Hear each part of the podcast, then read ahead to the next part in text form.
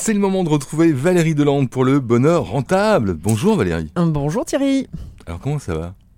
Très bien. Et toi? Saison 3 je crois. Saison 3, exactement. Et du nouveau avec vous apparemment. Et du nouveau, on va un petit peu repasser euh, l'ancien et puis on va passer à quelque chose de nouveau, en, en effet. Une version remixée, donc vous faites la, la DJ aujourd'hui. Ouais, c'est ça, c'est ça.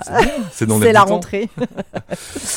Donc, un petit résumé. Tu te souviens ce que c'était le, le début? Oui, c'était le bonheur rentable. Vous nous avez expliqué ce que c'était, comment l'atteindre. euh, Vous avez posé les bases en fait. Voilà, c'est ça, le concept, la cible, à quoi ça sert, etc. Le, le, le célèbre CQQ, c'est occupé, tu, tu sais, hein, de, de la communication. Oui. Hein, le comment, quoi, euh, où, combien, etc., etc. Donc ça, c'était les dix premières chroniques. Et puis ensuite, on a fait... Ah bah je me souviens bien, c'était les portraits. Ah, génial, c'était la saison 2. Voilà. Effectivement, les portraits des fêlés, puisque hein, la cible, je rappelle, ce sont les fêlés. Et on donnait les trois clés pour les mettre justement euh, en valeur euh, sur euh, la façon dont ils étaient partis sur ce chemin du bonheur rentable. Et donc, c'est d'ailleurs Pierre hein, qui a brillamment clôturé cette série de, de 15 chroniques. Le plus fêlé de tous, hein. enfin celui qui fait le, Le plus plus passer la lumière, c'est ça. Hein. Exactement. Ouh, Ah oui, mais, je vois que l'écoute quand même. tu hein. as écouté. Super. Alors, bah voilà, je te propose effectivement de rentrer dans la, dans la saison 3. Alors, Oui. comme, comme moi, en fait, j'ai cheminé un peu vers le bonheur rentable, même si c'est une destination qui se prolonge jour après jour. Bah, j'ai rencontré, j'ai observé, j'ai accompagné les fêlés des organisations éclairées qui s'emploient à les illuminer. Et donc, ce que je vais te proposer dans les prochaines chroniques, bah, c'est de témoigner d'illustrer un petit peu les principes avec mes propres expériences au travers bah, des personnes et des organisations donc, euh, avec lesquelles j'ai collaboré.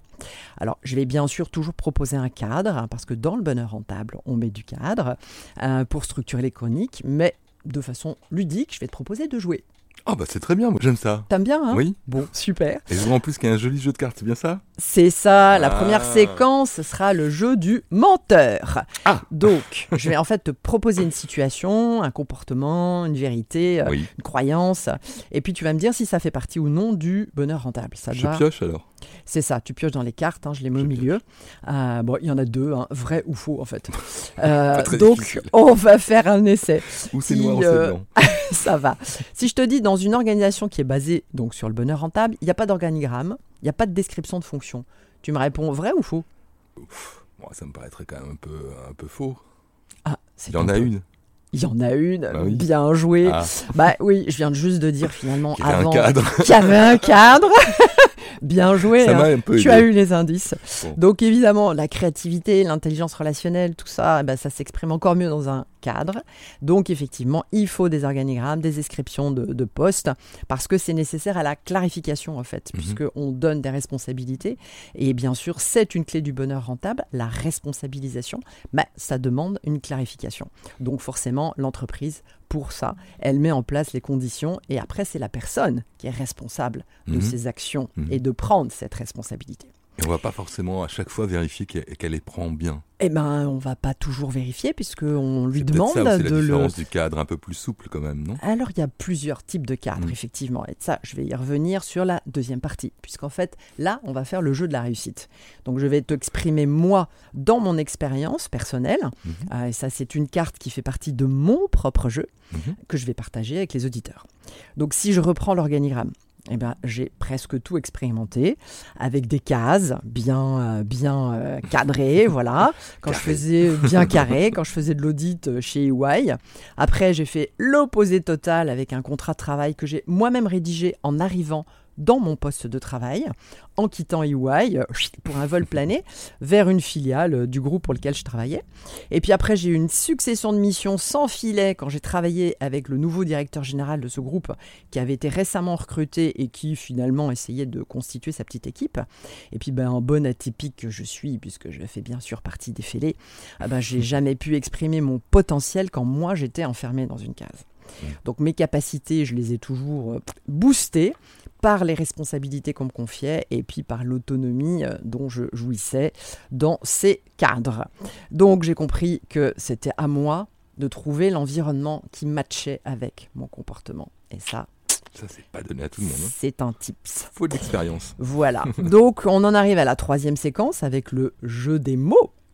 Oui. Euh, Alors, c'est oula, quoi le jeu des mots Le jeu des mots. Alors, il y a des mots, Oui, bien sûr, et puis un petit peu la démo aussi, parce que je vais te proposer un texte, un conte, un extrait de livre, de chanson, d'émission, un personnage de film. En tout cas, quelque chose que je considère en relation avec le bonheur rentable et avec le thème du jour, pour donner euh, bah, un petit peu une source d'inspiration plus poétique. D'accord. Donc si je veux illustrer la séquence d'aujourd'hui sur la responsabilisation, je suis venu avec un petit texte de Raphaël Giordano dans son livre Le jour où les lions mangeront de la salade verte.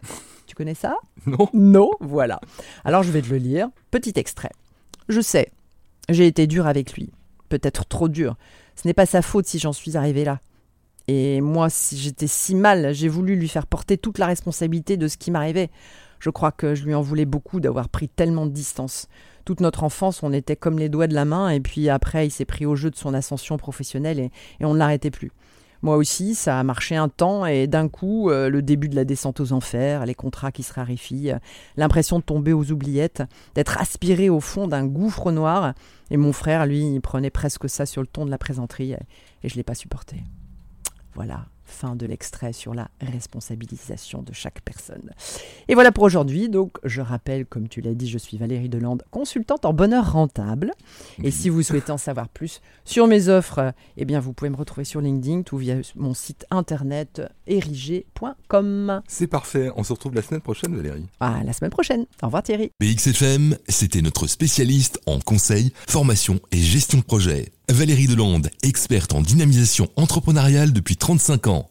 Retrouvez-la sur LinkedIn et chaque semaine sur BXFM.